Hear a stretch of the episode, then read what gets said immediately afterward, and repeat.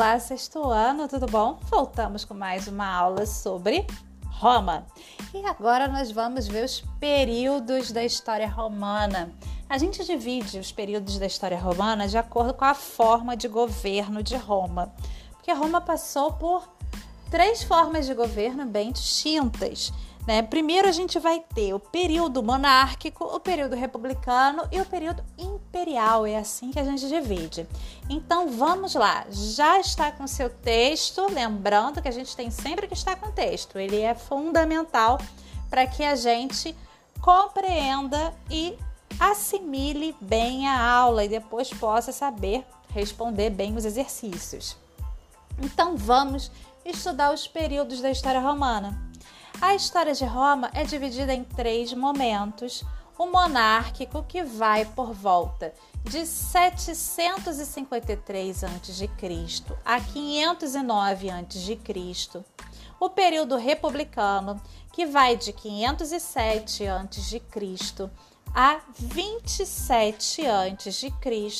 e o período imperial, que vai de 27 a.C a 700 a 476 depois de Cristo. Desculpa aí, gente.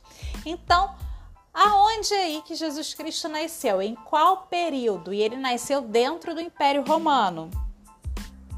Já cadê a resposta? Desculpa, que vacilo que eu dou, gente. No Império. Pois é. Bom, vamos lá. Período monárquico. Ô, oh, mico. Período monárquico, o domínio etrusco. Muitas das informações sobre o período monárquico fundamentam-se nas lendas contadas pelos romanos. Nessa época, a cidade deve ter sido governada por reis de diferentes origens.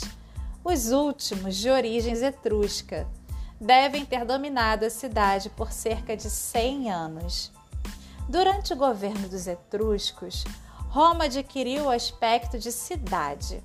Foram realizadas diversas obras públicas, entre elas templos, drenagens de pântanos e um sistema de esgoto. Se tem uma característica dos romanos que talvez nos textos aqui das nossas aulas não foram citadas injustamente, é que eles eram excelentes engenheiros né? É uma característica dos romanos, é engenharia. Então, desde aí da, do seu, dos seus primórdios, desde a monarquia, aparece a característica da engenharia. Então, é aí que, que Roma começa a ter aspecto de cidade. E vai ser uma grande cidade, né? Nós vimos que vai chegar a ter um milhão de habitantes, uma grandíssima cidade. E aí vão começar a ter grandes obras públicas de templos, drenagem de pântanos né? e sistema de esgoto, coisa que tem muita cidade no Brasil hoje em dia que não tem. Mas em Roma, eu te garanto que tinha o sistema de esgoto. Nessa época, a sociedade romana estava assim organizada. Lembra dos patrícios? Então, patrícios ou nobres, que eram descendentes das famílias que promoveram a ocupação inicial de Roma. Eram grandes proprietários de terra e de gado. Plebeus, em geral, eram pequenos agricultores, comerciantes, pastores e artesãos. Constituíam a maioria da população e não tinham direitos políticos. Clientes eram homens de negócios, intelectuais ou camponeses que tinham interesse em fazer carreira pública e que, por isso, recorriam à, proteção de algum patrono, geralmente um patrício de posses. Então, os clientes eram intelectuais, eram homens de negócios ou até mesmo camponeses, eles eram de origem plebeia mas eles tinham interesse na carreira pública, eles tinham interesse em melhorar de vida. É por isso que eles vão pedir a proteção, o apoio de um patrício, que vai ser seu patrono, seu padrinho. Por isso que eles recebem o nome de clientes, né? Eles são favorecidos por esses patrícios. São aquele pessoal puxa saco, interesseiro, são os clientes. Escravos. Eram plebeus, endividados e principalmente prisioneiros de guerra. Então, em Roma, a gente tem a mesma característica de escravos da Grécia, ou pessoas que não conseguiam pagar suas dívidas, ou prisioneiros de guerra, que isso significa que eles podiam ter qualquer origem. Esses escravos romanos podiam ser gregos, podiam ser egípcios, podiam ser persas podiam ser muçulmanos, muçulmano não existia na época. Podiam ser da Mesopotâmia, podiam ser de qualquer lugar, podiam ser hebreus, podiam ser de qualquer origem, tá, gente? Desde que fossem prisioneiros e capturados em guerra. Realizavam todo tipo de trabalho e eram considerados bens materiais não tinham qualquer direito civil ou político. O que quer dizer que eles eram considerados bens materiais? Para os romanos, para a lei romana, os escravos eram exatamente igual a um boi, a uma vaca, a um cavalo. Eles eram uma posse, um bem material. Era algo que podia ser herdado, vendido, comprado. Era como se fosse uma mesa, uma cadeira. Eu estou é, assemelhando a um animal porque ele respira e ele se alimenta e ele tem necessidades. Então, ele, no caso, não é como se fosse um móvel que não respira e que não tem nenhuma necessidade, tá bom? Mas era assim que era considerado escravo e a escravidão é o escravo vai ser tratado dessa maneira em todas as sociedades, é considerado dessa forma, né? Até a gente ver o fim da escravidão aqui no Brasil no século XIX, o escravo vai ser tratado dessa forma. O último rei etrusco foi Tarquino, o soberbo. Ele foi deposto em 509 a.C., provavelmente por ter descontentado os patrícios com medidas a favor dos plebeus. Com certeza. Com certeza, Tarquínio fez alguma lei que descontentou o pessoal ali, os patrícios, a elite, né? E essa lei com certeza para descontentar, favoreceu os plebeus. Lugar Tar... No lugar de Tarquínio, os patrícios colocaram no poder dois magistrados chamados cônsules. Com isso, terminava o período monárquico e tinha início o período republicano. Então, gente, na República Romana não tem presidente. Quem governa é o cônsul os cônsules, que normalmente são dois, normalmente, nós vamos ver que vão ter casos aí da história que serão mais de dois, serão três. Vai ter caso que vai ser apenas um, mas o nome que se dá é cônsul.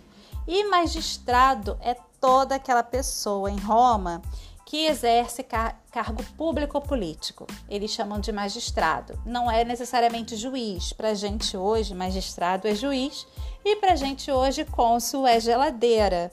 Só que em Roma, magistrado é qualquer um que tinha função política e pública e cônsul não era geladeira, mesmo porque ela não existia nessa época, era quem governava Roma era quem tinha o poder executivo em Roma, o poder de executar.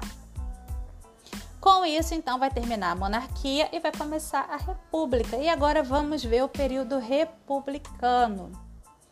República é uma palavra de origem latina e significa coisa pública.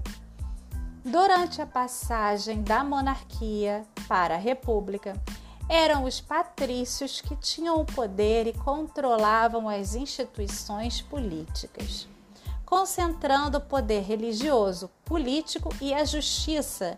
Eles exerciam o governo procurando se beneficiar.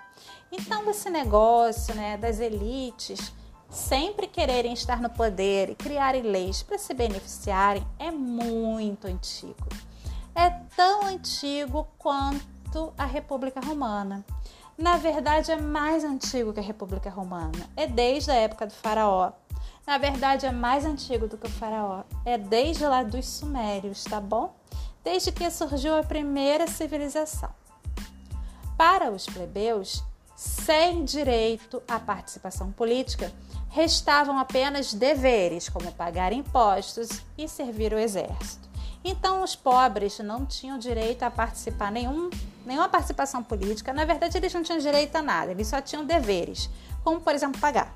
Pagar imposto, servir o exército, eles só tinham obrigações e deveres aí para cumprir. E obviamente eles vão se rebelar contra isso. Ninguém quer ter só deveres e não ter direitos. Isso vai acontecer também em Roma. Vamos ver a organização política e social na República. Será que mudou? Será que os nomes mudaram? Será que ainda existem patrícios, plebeus? Acho que sim, né? Vamos ver. Na República, o poder que antes era exercido pelo rei foi partilhado por dois cônsules, como eu falei para vocês. Eles exerciam o, ca o cargo por um ano e eram auxiliados por um conselho de 100 cidadãos, responsáveis pelas finanças e pelos assuntos externos. Esse conselho recebia o nome de Senado e, ele, a, e a ele competia promulgar as leis elaboradas pela Assembleia de Cidadãos, dominada pelos patrícios. Então, o Senado é o que a gente chama de legislativo que até hoje existe o Senado e ainda é o Legislativo. O que é o Legislativo? É o poder é o de fazer as leis. Então, o Legislativo é que fazia as leis e ele auxiliava o cônsul, que hoje a gente chama de presidente, e que não governa só um ano para gente, governa cinco, quatro, cinco anos. Fiquei agora na dúvida, porque teve uma mudança acho que são quatro, quatro anos. Para a gente aumentou um pouco mais, mas para Roma era um ano, e o Senado sim é que era permanente. Normalmente, o cônsul ele era eleito entre o Senado, que era formado por 100 cidadãos que eram patrícios. Plebeus, no início da República, não tinham direito a nada, eles não tinham direitos. Eles não eram considerados cidadãos, então eles não podiam fazer parte do Senado. Então, esse Senado era composto pelos patrícios que iam criar as leis, né? E, essas leis cuidavam das finanças e dos assuntos externos, como até hoje é, beleza? À medida que Roma cresceu e se tornou poderosa, as diferenças entre patrícios e plebeus se acentuaram. é, marginalizados, os plebeus desencadearam uma luta contra os patrícios que se estendeu por cerca de dois séculos, ou seja, 200 anos. Foram 200 anos em que patrícios e plebeus lutaram, né, os plebeus buscando assim direitos que eles não tinham, eles queriam ter os mesmos direitos que os patrícios tinham. Afinal de contas, todo mundo quer ser cidadão. Lembra lá da história de Atenas? Então, entre os séculos 5 e 4 a.C., vai ter esse movimento de luta e de busca por direitos. Então, durante esses dois séculos, os plebeus conquistaram seus direitos, entre eles o de eleger seus próprios representantes, chamados de tribunos da plebe. Os tribunos tinham o poder de vetar as decisões do Senado, que fossem prejudiciais aos interesses dos plebeus. Olha que interessante. Então, o Senado, quando criasse leis e essas leis fossem ruins para os plebeus, o tribuno da plebe ele vetava essa lei. Ela não podia acontecer, ela não podia ser promulgada. Promulgada quer dizer a lei não podia funcionar, ela não podia ser legalizada. Outras conquistas foram a proibição da escravização por dívidas, lembra que também na Grécia aconteceu isso? E o estabelecimento de leis escritas, válidas tanto para os patrícios como os plebeus. Até então, em Roma, as leis não eram escritas e os plebeus acabavam julgados conforme os critérios dos patrícios. Estabelecendo as leis por escrito, os plebeus garantiam um julgamento mais justo. Então, gente, como a lei não era escrita, funcionava de acordo com os interesses dos patrícios. Então, eles condenavam os plebeus como eles queriam, né? Como a lei estava escrita, eles não podiam ficar inventando moda, valia o que estava escrito. Isso foi uma conquista. Os plebeus conquistaram ainda a igualdade civil com a autorização do casamento entre patrícios e plebeus, porque era proibido. A igualdade política com o direito de eleger representantes para diversos cargos, inclusive de cônsul, veja bem, né? Como eu sempre digo, os direitos eles são conquistados, a gente tem que lutar por eles. Se você não nasceu rico, tem que lutar, gente.